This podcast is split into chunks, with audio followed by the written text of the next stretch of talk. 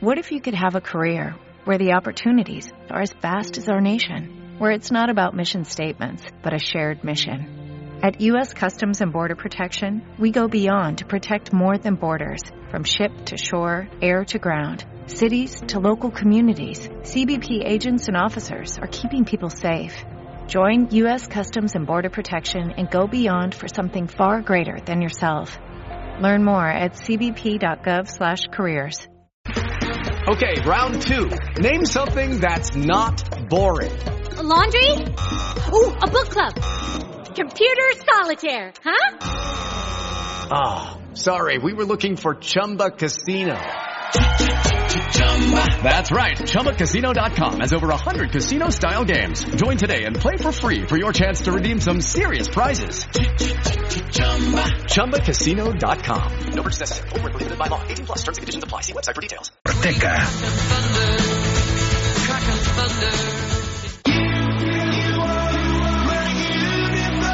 ¿Te has quedado dormido y no has escuchado la tribu de Radio Marca por la mañana? A mí me parece que un día esto es como no te preocupes. Ya sabes que en la aplicación de Radio Marca tienes todos los podcasts disponibles para escucharlos cuando y como quieras. También me parece Valencia, Tú decides cuando quieres escuchar la radio del deporte.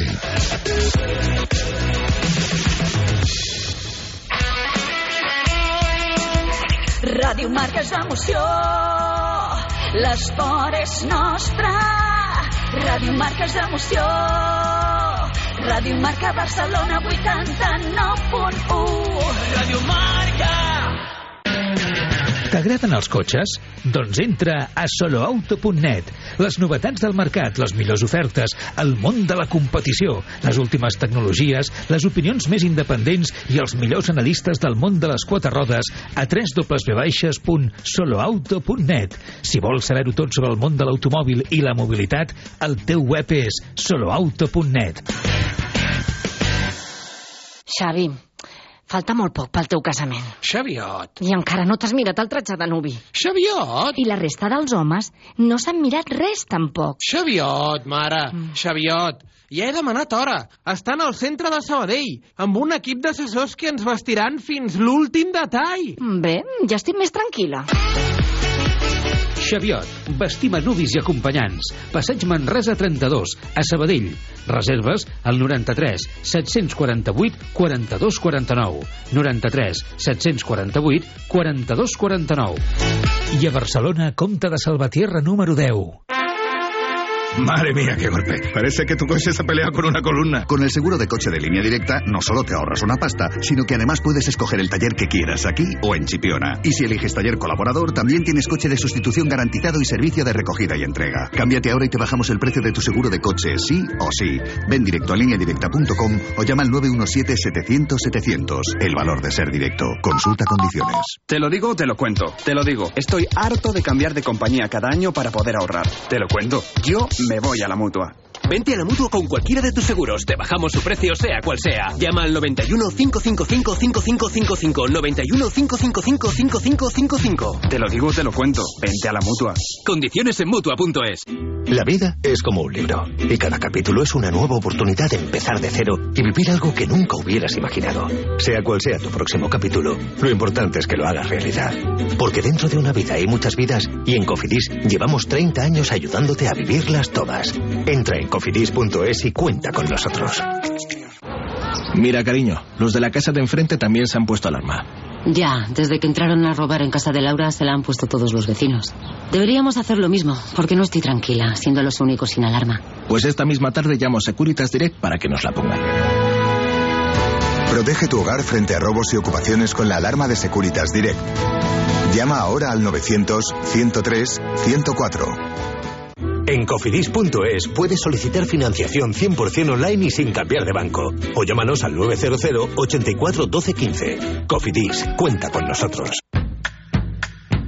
Hola, Chevy. Cuéntanos, ¿qué es Chaviot Plus? Pues mira, Cheviot Plus es una tienda de moda de hombre situada en el centro de Barcelona, especializada en tallas grandes. ¿Y qué es lo que podemos encontrar? Toda la moda de hombre que puedas imaginar. Camisas, pantalones, tejanos, trajes de novio, todo en talla grande. Pero todo, todo. Absolutamente todo lo que puedas imaginar en talla grande para hombre hasta la talla 10XL. ¿Y dónde estáis? Pues mira, en el centro de Barcelona, a escasos metros de diagonal, esquina Vía Augusta, Conde de Salvatierra, número 10. Teléfono 93 748 42 49.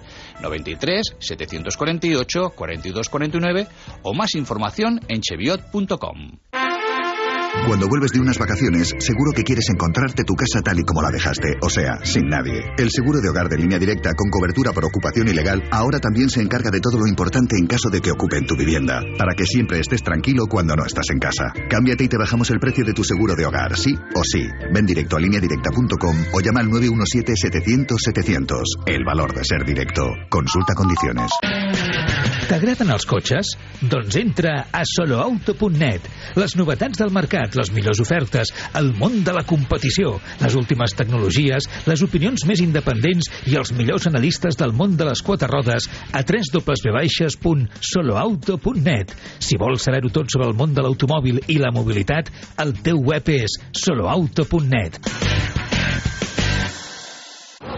Mira, cariño, los de la casa de enfrente también se han puesto alarma. Ya, desde que entraron a robar en casa de Laura se la han puesto todos los vecinos. Deberíamos hacer lo mismo, porque no estoy tranquila, siendo los únicos sin alarma. Pues esta misma tarde llamo a Securitas Direct para que nos la pongan. Protege tu hogar frente a robos y ocupaciones con la alarma de Securitas Direct. Llama ahora al 900-103-104.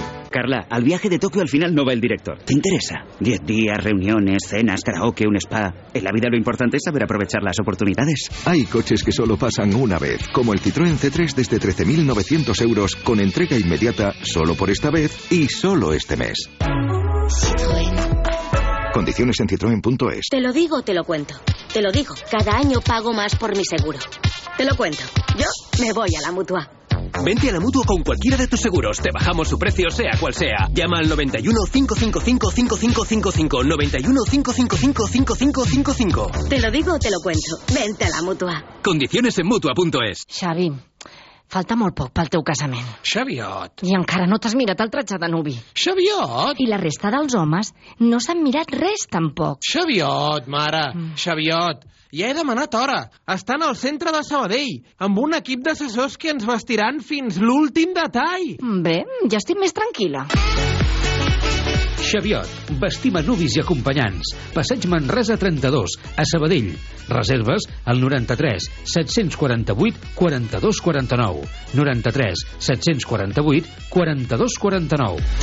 I a Barcelona, Comte de Salvatierra número 10. Ràdio Marca és emoció, l'esport és nostre. Ràdio Marca és emoció, Ràdio Marca Barcelona 89.1. Ràdio Marca.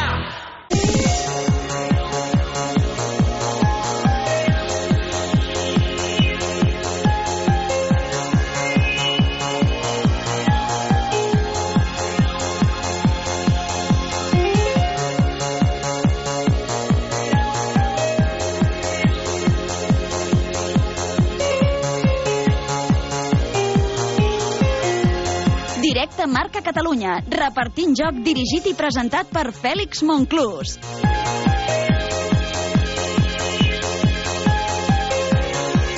Bon dia, molt bon dia, benvinguts al directe Marca Catalunya, benvinguts al repartint joc d'avui dilluns, dia 29 de gener de 2024, ja pràcticament li tenim el peu al coll aquest primer mes de l'any 2024. Avui m'agradaria començar parlant de la decepció que vaig tenir l'altre dia, fa un parell de dies, amb la decisió de Xavi Hernández. Em sembla, d'entrada, una decisió covard, per mi. De veritat us ho dic. Em va decepcionar molt, m'ha desil·lusionat molt a Xavi Hernández amb aquesta decisió presa, que a més a més tampoc em creu em crec el que diu, no m'ho crec perquè, clar, el Xavi diu que ell és un home del club, ell és un home del Futbol Club Barcelona i que creu que el millor per al Futbol Club Barcelona en aquest moment és que ell deixi l'equip No creu això, el Xavi.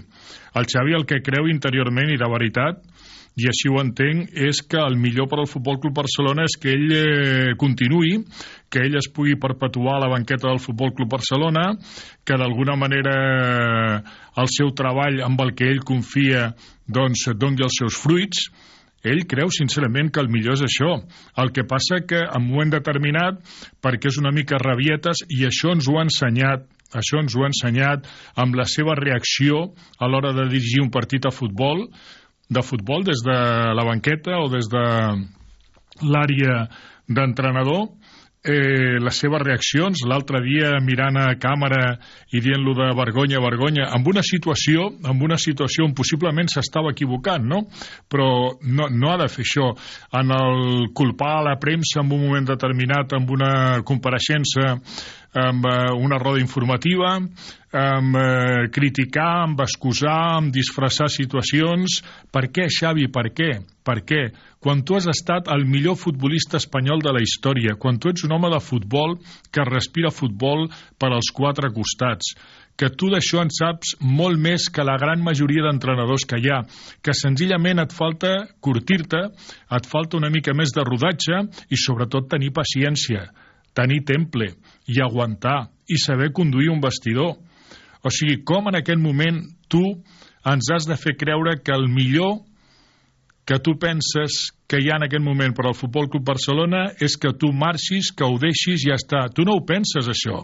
Tu penses que el millor és seguir portant tu les regnes de l'equip i fer gran en aquest equip. Això és el que de veritat penses, perquè tu creus en la teva feina.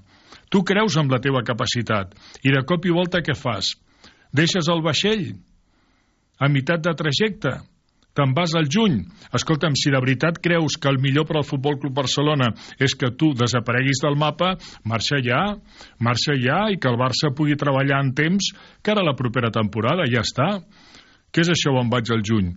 I te'n vas al juny i ho dius públicament i aquests mesos que falten fins a juny, qui comanda el vestidor? Quina confiança vols que tinguin els teus jugadors amb tu quan tu ja has decidit marxar a final de juny?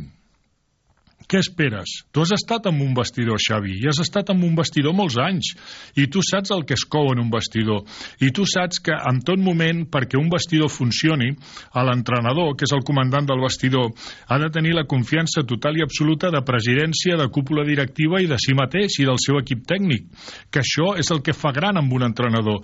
Un entrenador que ja ha anunciat que ja no serà entrenador la propera temporada, què esperaràs en aquest moment dels teus jugadors? Tu dius que ho donaràs tot fins al final. Clar, ho donaràs tot, evidentment, només faltaria. És que cobraràs per donar-ho tot. Però jo crec que tu abandones el vaixell a meitat de trajecte. Jo, Xavi, t'ho dic de veritat, i em dol perquè t'he estimat molt com a jugador, t'he beneït molt com a entrenador, crec que no és imputable tu el fet de que els teus defenses fallin més que una escopeta de canya, o sigui, tu no tens, eh, o no se t'ha d'imputant a tu, per exemple, el fet de que en un moment determinat falli i condé les pilotes que falla, o les falli Christensen, o el propi Araujo, o l'altre dia Joe Cancelo, que el porter que tenim en aquest moment sigui el porter reserva, que se n'han passat uns quants, parlo de gols, en aquests últims partits, això no és imputable a tu. Tu has de seguir fent la teva feina, tu has de seguir creient en tu i amb el teu equip tècnic. I si algun dia volen prescindir de tu, que prescindeixin, però no perquè tu et rendeixis. Perquè tu el que has fet en aquest moment, a mi personalment, Xavi, i ho dic per al que t'aprecio, de veritat t'ho dic i t'ho diré a tu personalment si tinc l'oportunitat, el que has fet tu per mi és una covardia de veritat, i em dol, i em dol molt. Parlem en aquest moment amb el nostre home a Barça, l'Alejandro Segura. Alejandro, bon dia, benvingut. Fèlix, bon dia, què tal? Què tal, com estàs? Bé, bé, bé, aquí estem a la ciutat esportiva Joan Gamper, eh, crec que és, eh, com sempre, eh, sempre és dia d'estar per la ciutat esportiva, però avui encara més, després de tot el que ha passat aquest eh, cap de setmana, un cap de setmana que si ens diuen el dissabte a les 4 de la tarda que a les 10 de la nit passaria el que va passar, eh, jo crec que ningú s'ho hagués cregut. Ja, ja, ja. ja, ja. Jo crec que ningú s'ho hagués cregut primer per com va anar el partit contra el Villarreal eh, i després per, eh, per eh, l'anunci a Xavi de que no continuarà el proper 30 de juny. No? Un anunci eh, que és veritat que és eh, seu, però que a mi em fa la sensació eh, que li van empènyer a dir perquè després del partit contra el Villarreal ell surt a la zona flash, a la zona de la tele amb, amb drets, en aquest cas era, el, era la zona, eh, ell no diu res de la seva continuïtat al, al Barça. Eh, hi ha una reunió entre la Porta i Xavi, hi ha una reunió de la comissió esportiva amb eh, la Porta al, al cap d'aquesta reunió de la comissió esportiva. Eh, hi han membres de la comissió esportiva eh, que creien eh, i que demanaven al president eh, mm, que Xavi no podia continuar ni un minut més com a entrenador del Barça i va ser la porta qui va aturar això, eh, que va dir, escolta, una mica de cap, mm, la realitat del Barça és la que és, ara no es pot fer fora a Xavi i jo crec que va ser una mica aquest consens que va haver-hi, no? d'escolta, eh, anunciar que no continues el 30 de juny i, i prou, no? O sigui que va ser tot una mica esperpèntic el que, el que va passar. Hi pot haver moltes coses, jo diria que hi pot haver molts escenaris possibles, Alejandro, l'únic escenari que de veritat no em crec és, eh, com he referit jo en el meu editorial d'avui, el que no em crec és el que Xavi va acabar dient, no m'ho crec, o sigui, és que no m'ho crec. Mira, No deixa'm eh, fer un, un, un apunt, eh, Fèlix, i si et sembla bé, anem a escoltar el que va dir Xavi a, a sala de premsa després del partit contra el Villarreal eh, i comentem les paraules de Xavi, però anem a escoltar el que diu Xavi eh, després del partit quan surt a sala de premsa. Escoltem. M'agradaria eh, anunciar doncs, que, que el 30 de juny no seguiré com a entrenador del Barça. És una decisió hem estat parlant ara amb el president, amb Rafa Juste, amb Alejandro Echeverría, amb Deco i amb part de l'estaf. Crec que la situació eh, eh, mereix un canvi de rumb i com a culer no puc permetre aquesta, aquesta situació. Crec que ha arribat al punt de denunciar-ho públicament, així ho tenia decidit ja fa, ja fa uns dies, però crec que és el moment, eh, tal com han anat les circumstàncies, eh, crec que el club necessita un canvi de dinàmica i sobretot com a culer, pensant en el club, en el bé dels, dels jugadors també, pensant en ells crec que també s'alliberaran, estaran més tranquils, crec que juguem amb massa, amb massa tensió eh, pel bé de, de la junta directiva, del club, com a culer, pensant com a, com a home de club, crec que el millor és eh, marxar el 30 de juny. Doncs eh, el que que, no va m'ho dir crec, Xavi. Alejandro, que és que no m'ho crec. És que no m'ho crec, de veritat. Com Xavi Hernández i algú de la seva personalitat, perquè té personalitat, i l'ha tingut sempre, perquè ha sabut comandar possiblement el millor equip de la història i la millor selecció que ha tingut Espanya mai. Un home que ha estat, perdó, la pedra angular tant a nivell de club com a nivell de selecció. És un tio amb molta personalitat. Com ell pot arribar a dir això? No m'ho crec, home, no m'ho crec. I que si ell marxa hi haurà menys tensió, menys pressió, si jugaran tots, eh, però, però, però què és això? Què és això? Si vindrà un altre que potser els farà entrenar tres cops al dia i estaran fins als nassos del proper entrenador, vés a saber. No, home, Però és no. que potser és el que necessiten aquests jugadors. No, no, possiblement, possiblement, però, però no hi haurà menys tensió ni menys pressió, ni més tranquil·litat, sinó al contrari, més emprenyats estaran els futbolistes si se'ls fa treballar més. O sigui, una sèrie de despropòsits en aquest discurs que fa que no me'l cregui, que no me'l crec, que en aquí pot haver alguna cosa que pugui ser, escolta'm, una espècie d'ultimàtum al fet de d'allò i tal, val, però tampoc ho venguis així. Si hi ha de vendre algun tipus d'ultimàtum la directiva o la presidència, que ho facin, que ho facin ells, que s'arrisquin en un moment determinat. Home, què passa amb Joan Laporta? Què passa amb Joan Laporta a la presidència del Futbol Club Barcelona? Què passa que comença, d'alguna manera, a tenir en un moment determinat una situació molt coherent i molt bona. I se li en va Ferran Reverter, se li en va Mateu Alemany, se li en va Jordi Cruyff, ara de moto propi o orientat per ell, se'n va a l'entrenador. Un gent de l'Espai Barça, gent de, gent de eh, molts, moltes seccions del club que han marxat i, i que, eren, eh, que eren persones eh, que eren actius molt importants pel, pel Barça i que eren actius eh, que tenien una capacitat per sobre de la mitjana per poder portar el club, no? És que eh, està marxant tothom del Barça. Per això, o sigui, jo entenc, per exemple, que en un club de futbol hi pugui haver un règim presidencialista, no? Hi ha molts clubs de futbol que tenen un règim presidencialista. Mm. Sense anar més lluny, el gran rival del Futbol Club Barcelona, el Real Madrid, té un règim presidencialista, o sigui, allà mana sí, sí. Florentino Pérez.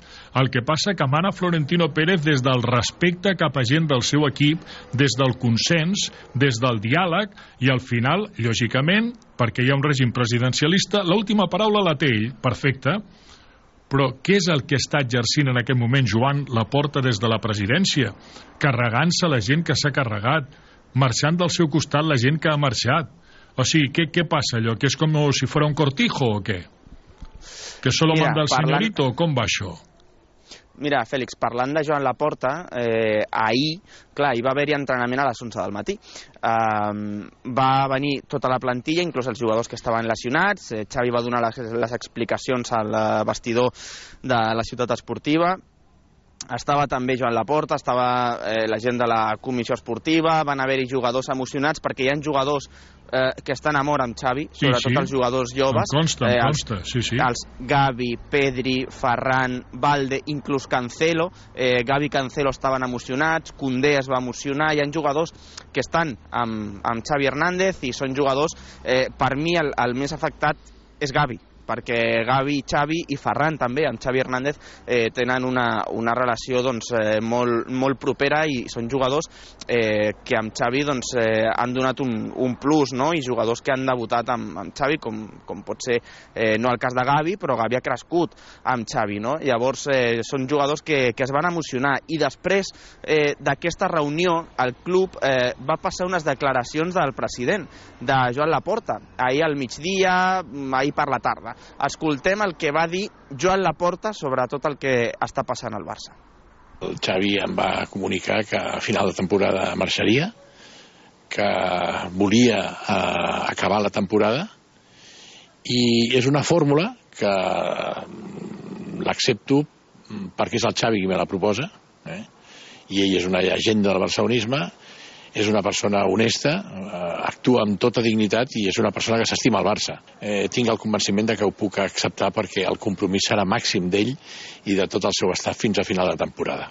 La Lliga està difícil, però evidentment encara no està perduda i s'ha de lluitar per, per eh, quedar el millor possible a la Lliga sense descartar guanyar-la.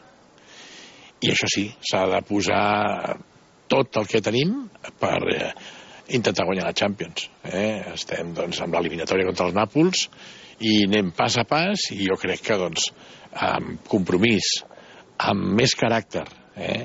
sense perdre la concentració, amb l'entrenador eh, donant-ho tot, que sé que ho farà, i els jugadors eh, amb ple compromís, eh, podrem aconseguir a final de temporada algun dels objectius que ens hem marcat. Per mi, per mi, Fèlix, és un discurs allunyat de la realitat. Tu no pots sortir a dir... Possiblement. Tu, tu no pots sortir a dir eh, en un moment així que ho, ho has de posar tot per intentar guanyar la Champions. No la guanyaràs. No la guanyaràs. O sigui, eh, ara mateix la Champions pel Barça és una utopia.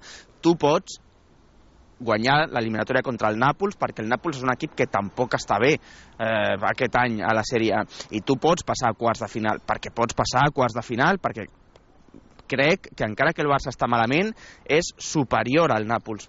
Però, eh, home, eh, em fa la sensació que el president del Barça ha de tenir un discurs eh, una mica més calmat i dir, escolta, hem de salvar la temporada, però no parlar d'intentar guanyar la Champions, perquè em sembla eh, que no està dins de la realitat actual del club. Ja veurem, ja veurem el que passarà, però si més no, a mi el que no m'agrada no m'agrada el discurs de la porta i si és veritat que li va comunicar Xavi, com ell diu, el Xavi ja em va comunicar que ell marxaria al juny i tal, doncs eh, que sigui veritat, almenys això, que hagi sortit el Xavi, un Xavi que ja diu que feia setmanes que més o menys ho tenia pensat i tal, perquè, o sigui, eh, en aquí el que estic veient és eh, falta de persona curtida, falta de maduresa, vull dir, em semblen eh, rabietes, em semblen criaturades algunes de les coses que passen al Futbol Club Barcelona, algunes d'aquestes de Xavi també, que no s'ha valorat la seva feina. És veritat que hi ha un rum-rum eh, en l'estadi o entre la massa social del Futbol Club Barcelona l'aficionat en general, un rum-rum de que no s'està massa d'acord amb coses de Xavi i tal, però és igual, això ell el que ha de fer és d'alguna manera fer una anàlisi en profunditat del que s'està dient, perquè és que els entrenadors, la gent del futbol diuen no, no, jo ni escolto la ràdio, ni veig la tele, ni llegeixo la premsa, i això és mentida, estan al dia de tot el que es diu. Escolta'm, doncs fes una anàlisi d'això i veuràs que hi ha coses que no tenen cap tipus de sentit. L'altre dia estava llegint jo una columna amb un diari esportiu que parlava de que Xavi no sap estructurar una defensa i no sap portar una defensa perquè possiblement ell, al no haver estat mai defensa, no sap treballar aquesta línia. Però a què ve aquesta animalada que algú es va atrevir a escriure si això és una animalada? Si el Xavi Hernández amb el seu equip i amb la mateixa gent va guanyar la Lliga la temporada passada i la va guanyar doncs folgadament i amb distància fonamentant el campionat des de la defensa però si són els mateixos homes Okay, round two. Name something that's not boring. A laundry? Ooh, a book club. Computer solitaire, huh? Ah, oh, sorry. We were looking for Chumba Casino. That's right. ChumbaCasino.com has over 100 casino-style games. Join today and play for free for your chance to redeem some serious prizes. ChumbaCasino.com. No purchase necessary. Full prohibited by law. 18 plus. Terms and conditions apply. See website for details. Lucky Land Casino asking people what's the weirdest place you've gotten lucky? Lucky? In line at the deli, I guess? Aha, in my dentist's office.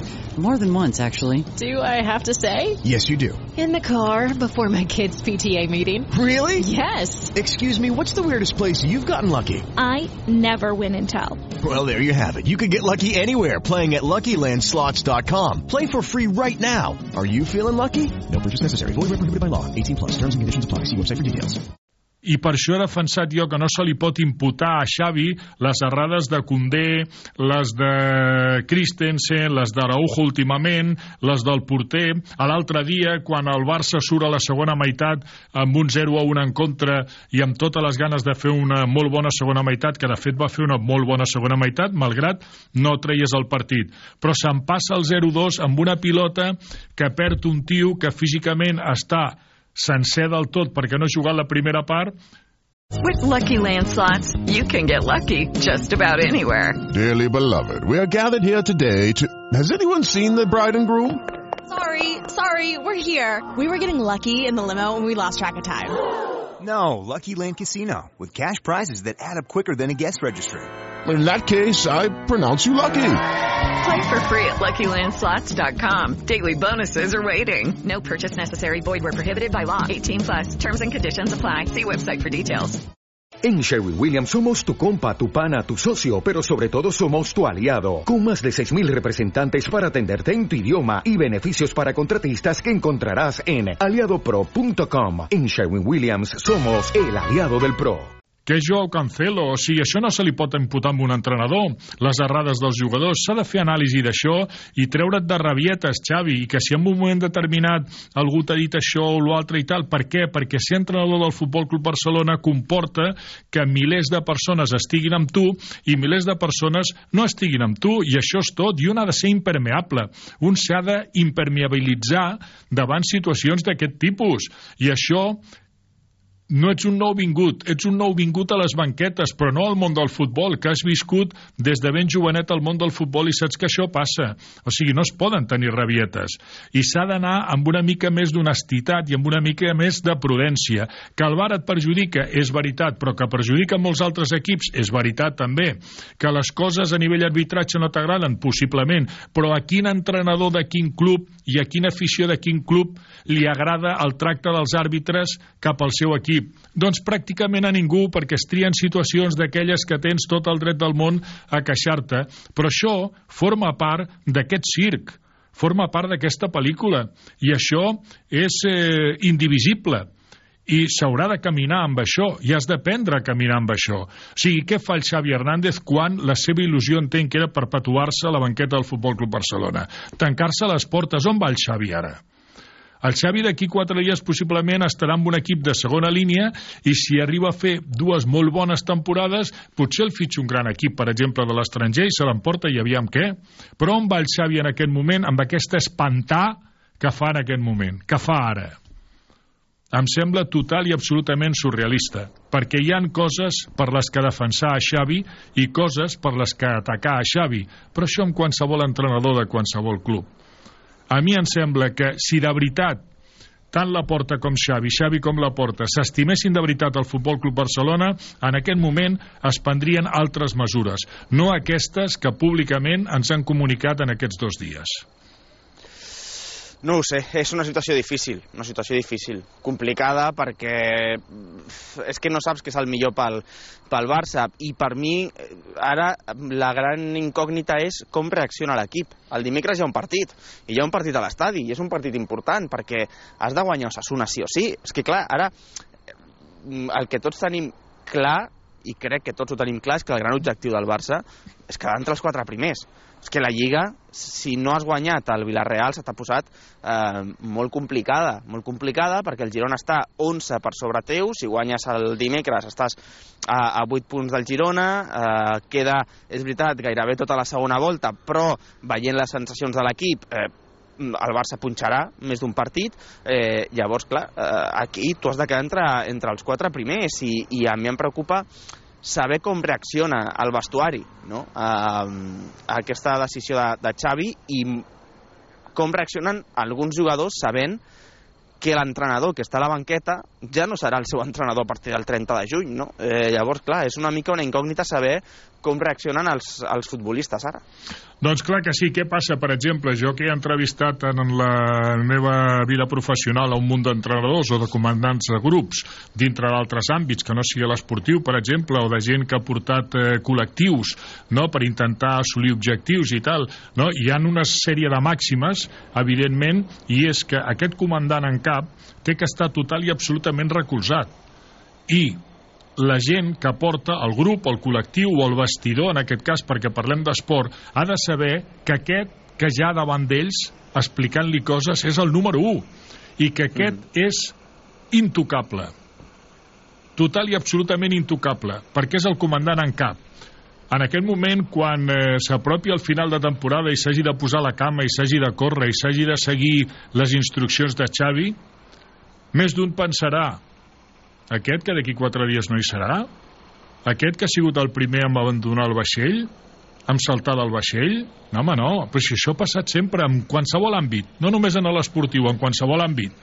La persona que més reforçada i més falcada ha d'estar és el comandant en cap, i aquest és Xavi Hernández sí, sí. en el vestidor. Sí, sí, totalment. I, escolta, mm, posaré la cama tenint en compte que hi ha Eurocopa i que no sé si continuaré al Barça perquè vindrà un nou entrenador, no? Clar, és que... Clar, clar, clar, eh, clar. Tot, clar. tot això poden pensar, no dic tots, eh, perquè hi ha jugadors, lògicament, que ho deixaran tot pel Barça i tots sabem qui són.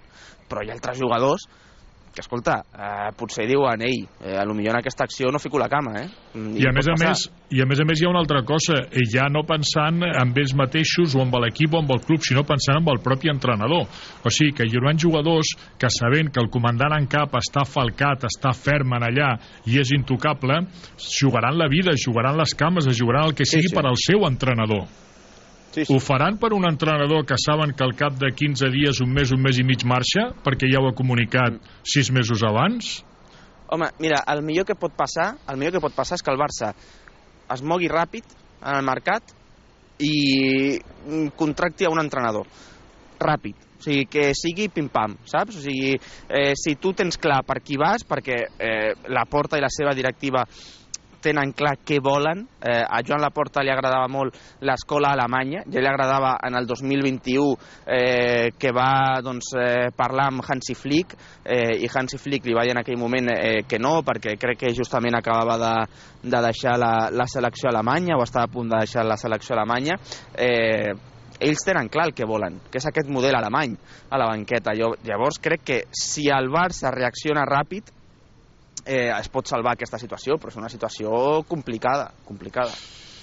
Ja veurem, ja veurem el que passa, però mala peça al taler, mala peça al taler en aquest moment, Alejandro, i no ho sé, I jo, per part meva, disgustat, disgustat, decepcionat Sí, sí, amb Xavi et per, veig, aquest, per aquesta situació. Se- Se't nota una mica, sí. Sí, sí, sí. No, no, és que a més a més vull que hi hagi en mi transparència total i absoluta de com em sento en aquest moment. Eh, precisament perquè jo sóc soci abonat del Futbol Club Barcelona, jo sí m'estimo el club i sí que sé que el millor per al club en aquest moment, el millor per l'equip, no és ni de bon tros la situació aquesta que ens estem trobant en aquest moment. Ja està, hem d'afegir alguna cosa més, Alejandro. Doncs res més, tot el que vagi passant doncs ho anem explicant aquí, però aquí estem a la ciutat esportiva, ens quedarem tot el matí, tota la tarda, si fa falta, perquè avui és un dia per, per estar aquí. I el meu aplaudiment a Luis Enrique Martínez, eh, en aquest moment, si m'ho permets, eh, per la... Sí. Ell és un tio esquerp, no? Ell ha sigut sempre un tio esquerp, un tio arisco, vull dir, això està clar, no? D'aquesta gent que millor apartem de la nostra vida perquè la gent esquerpa volen eh, empatia i simpatia per part dels demés, però ells són secs com un pal, no? Però sí que estic molt d'acord amb que ahir, quan li van preguntar el, el tema de Xavi, la possibilitat d'ell tornar al Futbol Club Barcelona i tal i que qual va dir que senzillament no opinava d'això. I ho va deixar, i ho va deixar. Sí, per Van- cert... Eh, Perdona, van parlar amb ja- Tiago Mota. Sí. Tiago Mota Sí, va sí. dir que l'havia sorprès la decisió de Xavi i tal, i que li sabia greu i tal, va saber estar molt bé. Li van preguntar el que sembla ser que és el candidat de part de la cúpula directiva, Rafa Márquez. Va estar fatal, fatal. Et dic una... Mira, so- sobre aquest tema et volia parlar. Ah, Fèlix. val, digues, Eh, digues. hi ha molt cabreig al club per les paraules de Rafa Márquez. Ah, sí? Eh, amb sí. raó, amb raó. amb molta raó, perquè Clar. no van entendre aquestes paraules. Crec que Márquez es va equivocar, de totes totes, eh, perquè no era un moment per dir el que va dir, perquè si la gent no ho sap, eh, li van preguntar quan va acabar el partit del Barça Atlètic eh, pel tema de Xavi i si li agradaria entrenar el, el Barça eh, al primer equip, va dir que és una opció que no se puede rechazar o que és algo que no se puede rechazar, algo així. Eh, la gent del club està molt cabrejada i ja et dic jo que eh, si Rafa Márquez tenia una petita possibilitat d'entrenar al primer equip, eh, s'ha esfumat amb aquestes declaracions i, i el que volen, eh, i així ens ho han dit, és eh, un entrenador i un staff amb experiència. O sigui que sembla que l'opció de Rafa Márquez eh, es va diluint eh, min cada minut que va passant. Yo recuerdo las palabras que va dir, eh, cuando me lo ofrezcan intentaré estar dispuesto. Bueno, al, algo així, sí. No, no ha, Sí. A què ve no això? han, a què no han ve agradat. això? O sigui, no el que has de fer tu com a home de club, que en teoria tu també ets home de club perquè vas ser jugador del Futbol Club Barcelona, Mhm. és donar el màxim suport a Xavi Hernández i dir senzillament que tu en tot moment, per al que faci falta, estàs a disposició de la presidència i la cúpula directiva. Ja està. Ja està. Ja està. O sigui, O- tu estàs o- a o dir- disposició o dir com no qualsevol, moment. qualsevol persona del Barça i tal, o, o fins i tot, escolta'm, esquiva la pregunta, esquiva la pregunta. No tens per què donar Per- una resposta en aquell moment. Per mi era un moment de dir no és momento de hablar de este tema. No, no, no, i a més a més, i el fet de dir en un moment determinat, el que potser no ho va dir perquè no sigui que això en algú de la cúpula directiva que eh, li agradaria que fos ell el pugui molestar, però és moment de dir jo hoy por hoy mi apoyo total a Xavi Hernández. I punt, ja està. Sí, sí, I ja quedes està, com un sí, sí. senyor i punt, ja està. A Xavi Hernández, a la presidència, a la cúpula directiva, a tothom, al club. Ja està, tots som al club i punt, ja està. O sigui, que tu d'alguna manera davant una situació així que ja és crítica en el club, el que facis és deixar-te estimar d'aquesta manera amb les teves paraules. Mira, no sabia que en el club estaven disgustats amb això, però de, de veritat que en el moment que ho vaig escoltar vaig veure que Tiago Mota va estar on calia estar, Luis Enrique, malgrat la seva ser tan parc en paraules, també va estar bé, perquè no tocava, evidentment, i menys amb una roda de premsa del Paris Saint-Germain, i Rafa Márquez, vull dir, és igual. Si aquest és el nivell de l'entrenador, del entrenador potencial del Futbol Club Barcelona quan marxi Xavi Hernández, em sembla que anem apanyats. Alejandro, eh, una abraçada fort, amic. Demà en parlem una estoneta més. Perfecte, aquí estarem per si passa alguna coseta d'aquí fins la 1.30, o sigui que eh, estarem atents al que passi per la ciutat esportiva. Fèlix, una abraçada. Una abraçada ben forta. Gràcies, Alejandro. Bon dia. Ràdio Marca és emoció, l'esport és nostre. Ràdio Marca és emoció, Ràdio Marca Barcelona 89.1. Ràdio Marca. Si para ti abrir gas no tiene nada que ver con tu cocina, entonces te interesa el seguro de moto de línea directa, con el que, además de ahorrarte una pasta, tendrás cobertura de equipación técnica para casco, guantes y cazadora. Cámbiate y te bajamos el precio de tu seguro de moto sí o sí. Ven directo a lineadirecta.com o llama al 917-700-700. El valor de ser directo. Consulta condiciones. El repartint joc amb el patrocini i l'esponsorització de les fragàncies Reebok de Tayloret i el Balneario de Panticosa. ¿Te lo digo o te lo cuento? Te lo digo. Ahora que todo se hace online, ¿me haces ir a tu oficina? Te lo cuento. Yo me voy a la mutua. Vente a la mutua y además de realizar todas las gestiones desde tu móvil, te bajamos el precio de tus seguros, sea cual sea. Llama al 91 555 5555. Te lo digo te lo cuento. Vente a la mutua. Condiciones en mutua.es. Ràdio Marca reparteix joc amb l'esponsorització dels restaurants al Glob, dels hotels Plaza d'Andorra, de les colònies oficials del Futbol Club Barcelona de Airball Internacional i de les prendes esportives de protecció muscular Colibrí. 7 minuts en aquest moment per damunt de dos quarts de dotze al migdia. Parlem de les prendes esportives de protecció muscular Colibrí. Avui és dilluns i com és habitual cada dilluns després de que divendres a la vespre nit, dissabte, diumenge hem eh, tirat una mica més eh, de l'habitual amb el tema de menjar una mica més, beure una mica més. Doncs lògicament el dilluns s'ha de fer esport i a l'hora de fer esport sempre prendes esportives de protecció muscular Colibrí, les que dissenya el Carles Pinto, les que sempre hem apreciat.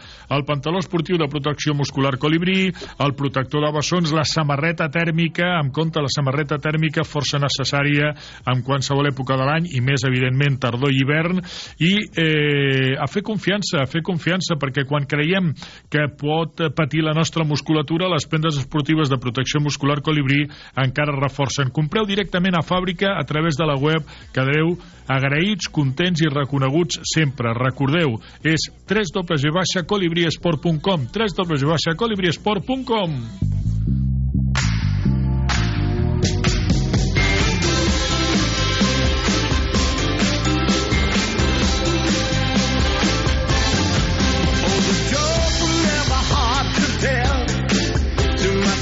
parlant d'anar a fer esport amb les pendes esportives de protecció muscular Colibrí, recordeu que per anar a fer esport, per exemple, abans de l'esport ens podem posar doncs, una fragància d'aquelles espectaculars, com és eh, la de les colònies Reebok, perquè aquesta gran marca del món de l'esport Reebok, des de fa ja tres temporades, té les seves pròpies colònies. Reebok, Reebok, Reebok by Tayloret. Colònies per abans, eh, fragàncies per abans de fer esport, mentre fem esport i després de l'esport. Són fragàncies que ens poden acompanyar en qualsevol àmbit i en qualsevol moment. Són les fragàncies de Reebok, Reebok, Reebok, Reebok by Tayloret. Les teniu a totes les grans superfícies i també a les botigues especialitzades. Feu confiança. Colònia Reebok.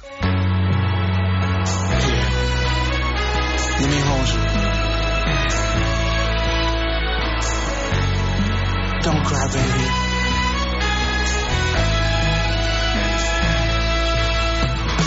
If this makes you cry, girl, I didn't mean it. Next time I should lie. The truth is inconvenient.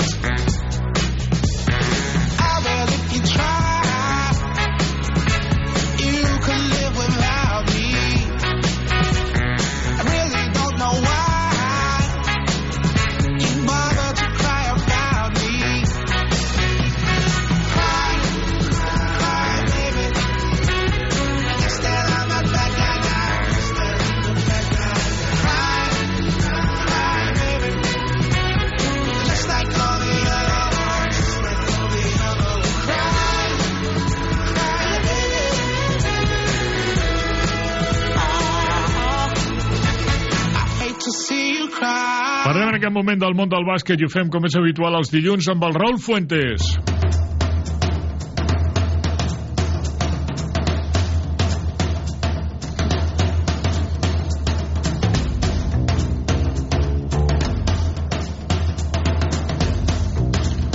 El que em diuen que ja en tenim comunicació i el que ja saludem. Raül, bon dia, benvingut. Bon dia, Fèlix. Què tal, Raül? Com va tot bé? Tot perfecte. Bé el cap de setmana amb molta feina, no? Sí, sí, sí, bueno, uh, dissabte dia, dia llarg, no? que vam començar amb marcador internacional i després uh, a Montjuïc amb, amb tot el que va succeir després del partit amb la dimissió no? en, en diferit de, de Xavi Hernández, o millor dit amb la, amb la renúncia a final de temporada, i, i ahir doncs també eh, continuant el dia, la jornada i, i acabant el, el diumenge al, al Palau Lauran amb un, amb un bon partit de bàsquet entre el Barça i el Thunder Palència. Bon partit de bàsquet amb una, en aquest cas, amb una bona diferència de 8 puntets, 102 a 94. Eh, Si més no, el Barça venia d'ensopegar una vegada més a Europa i va ser precisament el divendres eh, un partit que ens vas fer arribar tu eh, des de Milan, eh, Raül?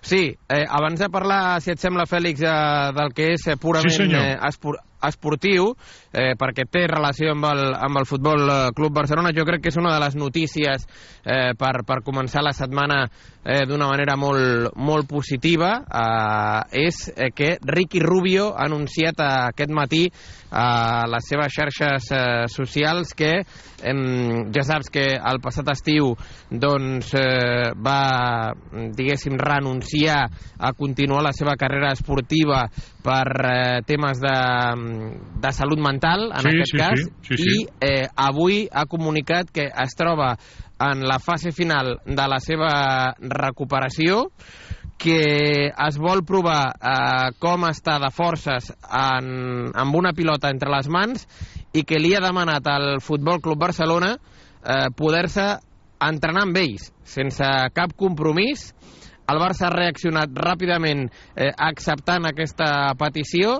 així que eh, des de demà dimarts mateix Ricky Rubio eh, passarà a formar part dels entrenaments de la primera plantilla del Barça de bàsquet de, de Roger Grimau. Eh, val a dir que Ricky eh, va mm, jugar en una etapa abans de marxar a la NBA amb el Futbol Club Barcelona, on recordaràs que l'any 2010, doncs, entre d'altres títols, va guanyar la Lliga CB i l'Eurolliga a París, sí, sí, que sí. és eh, molt amic, evidentment, de Joan Carles Navarro, que és el general manager, eh, amic també personal de l'entrenador actual, que és eh, Roger Grimau, i de moment, Fèlix, aquesta és la magnífica notícia, i és que Ricky Rubio es tornarà a vestir de, de curt eh, des de demà mateix, eh, eh, entrenant, això sí, només entrenant amb el Futbol Club Barcelona, tot i que aquí hi ha un eh, petit eh, asterisc que veurem eh, quina evolució pot tenir eh, aquesta incorporació només als entrenaments. I és la següent, que eh, com en el món del futbol, eh, que ara acaba també el mercat de fitxatges el dimecres, dia 31 de gener, doncs en el món del bàsquet succeeix igual. I en el bàsquet, eh, els equips de l'Eurolliga tenen eh, com a data límit el 7 de febrer, que estem parlant de la pròxima setmana, per eh, intentar inscriure a jugadors per tal de que puguin eh, jugar en aquest segon tram de la temporada, més play-off, més eh, una hipotètica Final Four. Eh, què vull dir amb això?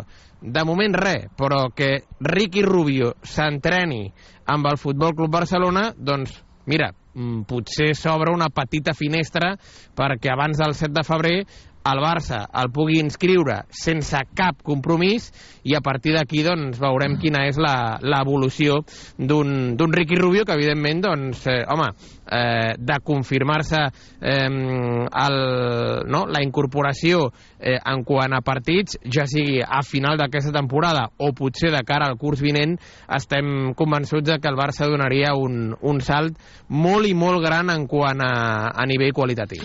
M'agrada molt i em sembla molt bé això que comentes des de l'especulació, no, Raül? T'ho dic perquè avui aquest matí a la Diagonal de Barcelona eh, un oient em aturava i em deia escolta'm, això del Ricky Rubio amb voluntat de què? Jo dic, home, jo no et puc explicar amb voluntat de què, jo et podria explicar quina crec que és la primera voluntat. I la primera voluntat és acabar la seva rehabilitació, veure quines són les seves sensacions, acabar de tenir higiene mental i a partir d'aquí ja veurem. Però la seva primera voluntat, evidentment, no pot anar més enllà d'això que jo l'he comentat en aquest senyor. Després ja veurem si hi ha una segona voluntat i una tercera voluntat. És a dir, formar part del Futbol Club Barcelona i poder ajudar l'equip, eh, poder assolir, etc etc. qualsevol cosa. Però la primera voluntat, perquè precisament estem parlant eh, d'un tema mental, com tu has eh, comentat al principi, la primera voluntat en principi ha de ser arribar a fer total i absolutament net a que la rehabilitació hagi estat un fet i que la higiene mental estigui, en aquest cas, doncs, en el seu perfecte estat.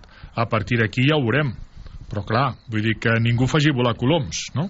No, no, no, ni, ni molt menys. De fet, eh, o sigui, eh, el, el, que, el que és notícia és el que avui ha comunicat Ricky Rubio, que ha demanat al Barça a partir de demà poder-se entrenar, i el Barça, evidentment, doncs... Eh, l'ha- sí. L'ha ac- l'ha acceptat i a partir d'aquí doncs eh, fins ja aquí, de moment, això... fins aquí, no? Ja està. Exacte, perquè, perquè això, això és un eh, procés que evidentment doncs, té, eh, eh, valga la, la redundància, no? que, que, que diríem, doncs, eh, un, uns passos a seguir i, i, i un eh, procés i sense posar cap mena de pressió al, al, al jugador. Eh, a partir d'aquí, doncs, veurem a veure com, com eh, evoluciona el, el dia a dia, les setmanes, com es troba el propi eh, Ricky Rubio, però vaja, eh, que és molt important el, el pas que ha comunicat aquest matí, el pas endavant, de que ja es troba, repetim, en la part final de la seva recuperació i que ara doncs, eh, vol donar aquest pas de més que és eh, intentar eh, saber com es sent amb el que sempre ha fet eh, que és eh, jugar a bàsquet amb, amb una pilota, no? Per tant, doncs mira, eh, veurem a veure a partir de demà aquesta imatge, no?, aquests entrenaments de,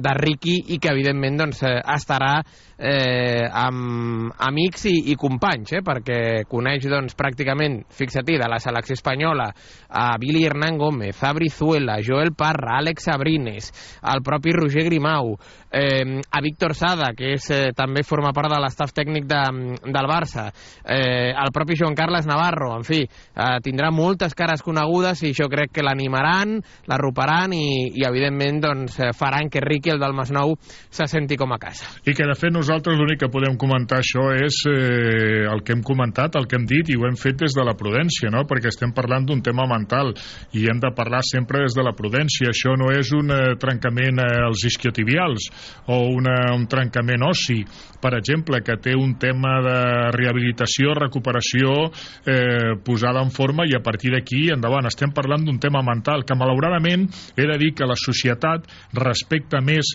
els temes físics que els temes mentals i és una cosa, i des d'aquí trenquem una llança en favor d'això, de canviar la mentalitat de la societat envers això, perquè la societat veu una persona que va una crossa, amb, amb una crossa perquè s'ha trencat una cama, i en seguida l'ajuda, li obre la porta, la porta d'un taxi, d'una vivenda, el que sigui, l'ajuda a entrar en un cotxe, qualsevol cosa. La gent està molt conscienciada quan veu algú doncs, amb un patiment físic, i en canvi la gent passa molt dels patiments mentals. I us he de dir una cosa, amics oients, hi ha més patiments mentals que no pas patiments físics. I de veritat, això ho hauríem de respectar. I si d'una persona ens diuen no, és que té un problema mental X, el que sigui tal, l'hauríem de respectar molt més i estar molt més per aquesta persona que no per qui tingui un problema físic. Al cap i a la fi, un problema físic si té data de caducitat. Un problema mental, malauradament, moltes vegades no. Dit això, Raül, anem amb la part més competitiva. Aquest Barça, doncs, una de freda i una de calenta, no? Vés a saber, és, és un equip poc fiable.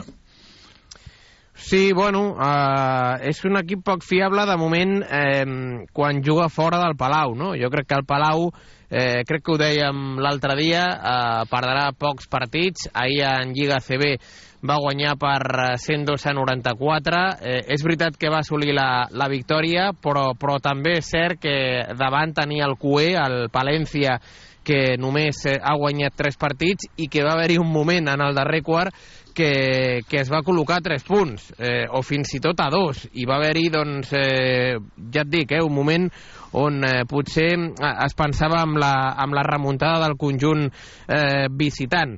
Eh, és cert que el Barça ofensivament és un equip que té molts punts a les mans, però també és cert que defensivament, clar, si et ve un equip com el Palència i et clava 94 punts, és que has de tancar la l'aixeta o com a mínim defensar.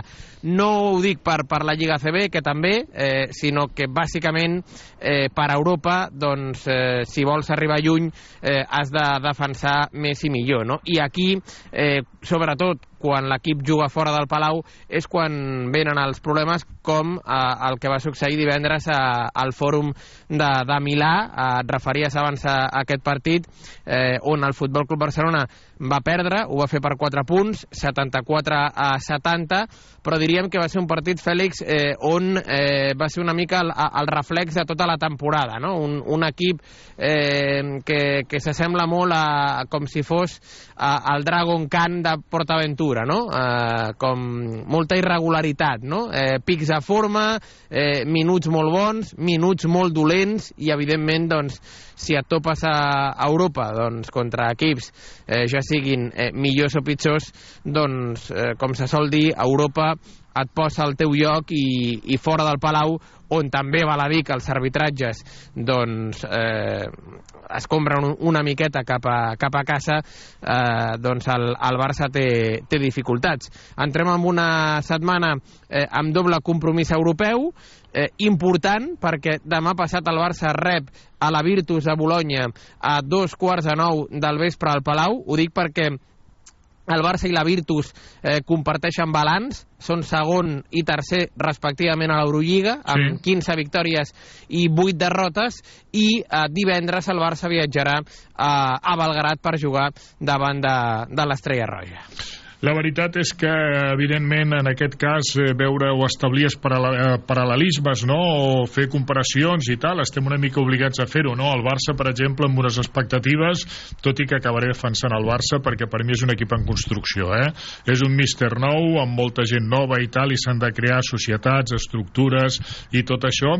El que passa que potser el Barça va començar tan bé que d'alguna manera vam quedar com una mica eh, enlluernats, no? I després estem veient la crua realitat. O sigui, el Barça en aquest moment ha disputat 43 partits dels que n'ha perdut 14. 14 de 43, és a dir, només eh, on ha guanyat 29 i n'ha perdut 14.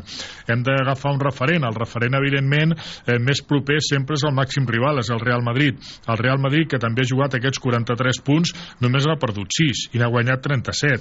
El que vol sí, dir que, tot clar... i que una cosa, un, una cosa que dels sis partits que ha perdut el Real Madrid, eh, la gran majoria els ha començat a perdre eh, en aquest mes de gener que acaba demà passat. T'ho Sí, dic sí, perquè sí, sí. recordaràs que el, el 2024 va començar amb un Barça-Madrid a l'Eurolliga, on el Madrid va perdre i va ser eh, l'inici, no?, el punt d'inflexió de, la, de la recuperació del Barça després de- d'aquella de, sèrie de derrotes, eh, set ensopegades de, eh, de 10 partits, i el Madrid, eh, a partir d'aquell dia, doncs fixa-t'hi, ha perdut davant del Barça, eh, ahir va perdre davant del Gran Canària a la Lliga CB, eh, 100 a 77. Sí, sí. Eh, també va perdre eh, de pallissa eh, a la pista del Mónaco, a, a Europa, no, no fa pas eh, gaire, és a dir que està duent un, un mes de, de gener l'equip de Xus Mateo eh, no gaire bo evidentment si el comparem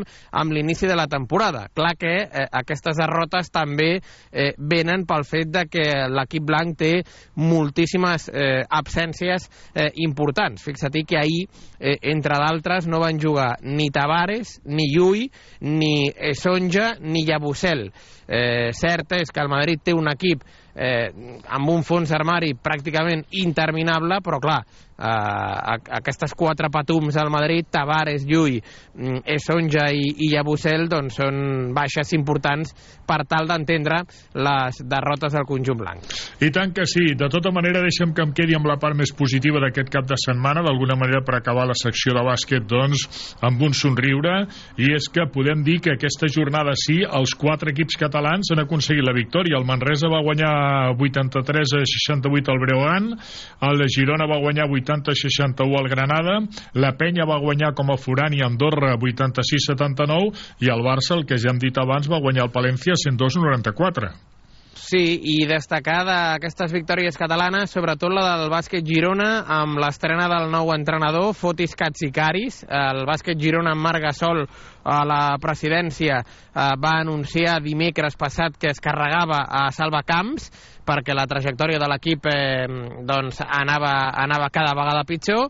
Va haver-hi un canvi de rumb a la banqueta. Ahir va debutar Katsikaris a Fontejau davant del Coviran Granada.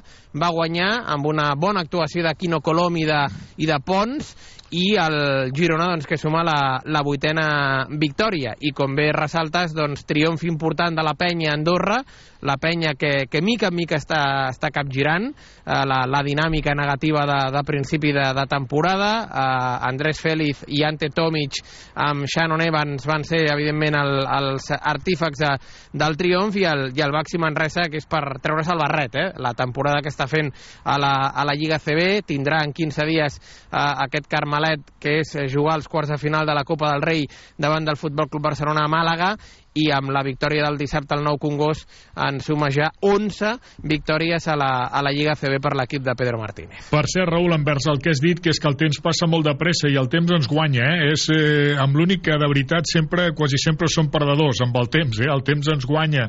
I això vol dir, doncs, que en tres, tres i no res ens posem el dijous d'aquesta setmana, ja faltaran només dues setmanes, 15 dies, perquè comenci aquest eh, cap de setmana espectacular que va de dijous dijous a diumenge, que sempre és la Copa del Rei, no? Amb el Real Madrid tocant Múrcia per un costat, el València Bàsquet enfront al Gran Canària per un altre, i a l'altra part del quadre el Barça, com bé deies, amb el Baxi Manresa i l'Unicaja amb el Lenovo Tenerife. O sigui que serà apassionant i que nosaltres ja sabrem vendre en el seu moment eh, com Déu mana, no? Perquè la gent s'endolli al bàsquet. Sí, sí, sí, una, una copa que juga el Martín Carpena a Màlaga, sí. que jo crec que eh, està feta a...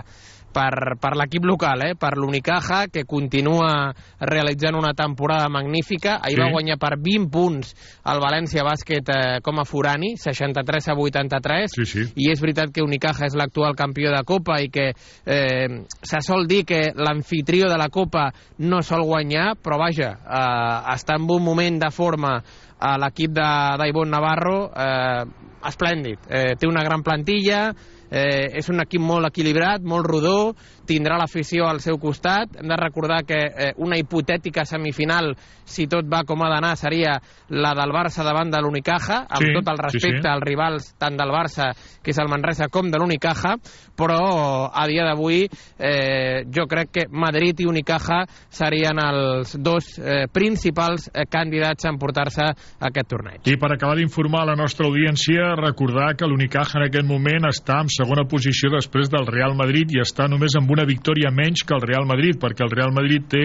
17 victòries i 3 derrotes, l'Unicaja segon té 16 victòries i 4 derrotes amb força distància, en aquest cas, per dues victòries respecte al Barça, que és el tercer.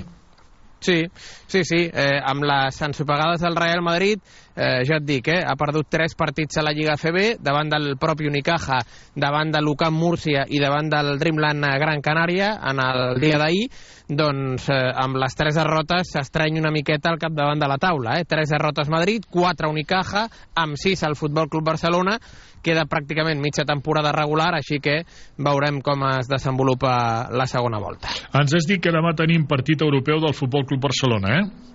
Dimecres. Dimecres, dimecres. Per tant, és eh, partit, per euro... cert- partit europeu únic aquesta setmana. Sí, és dimecres. No, no, doble, doble jornada. Ah, doble jornada, juga di- dimecres i Sí, divendres. Val. dimecres i, i divendres. El Barça juga demà, a dime, dimecres, dia 31, al Palau davant de la Virtus, i divendres eh, viatja a Belgrat per jugar davant de l'Estrella Roja. Per cert que el partit del dimecres té un inconvenient des del meu eh, humil prisma, eh, o mm, visió en aquest cas, eh, mm, un inconvenient important, i és que eh, coincideix amb dia i pràcticament hora sí. el Barça Osasuna de futbol a Montjuïc amb el Barça Virtus al Palau Laurana. Això per què succeeix? Doncs You need parts? O'Reilly Auto Parts has parts. Need them fast? We've got fast. No matter what you need, we have thousands of professional parts people doing their part to make sure you have it. Product availability. Just one part that makes O'Reilly stand apart. The professional parts people. Oh, oh, oh, O'Reilly.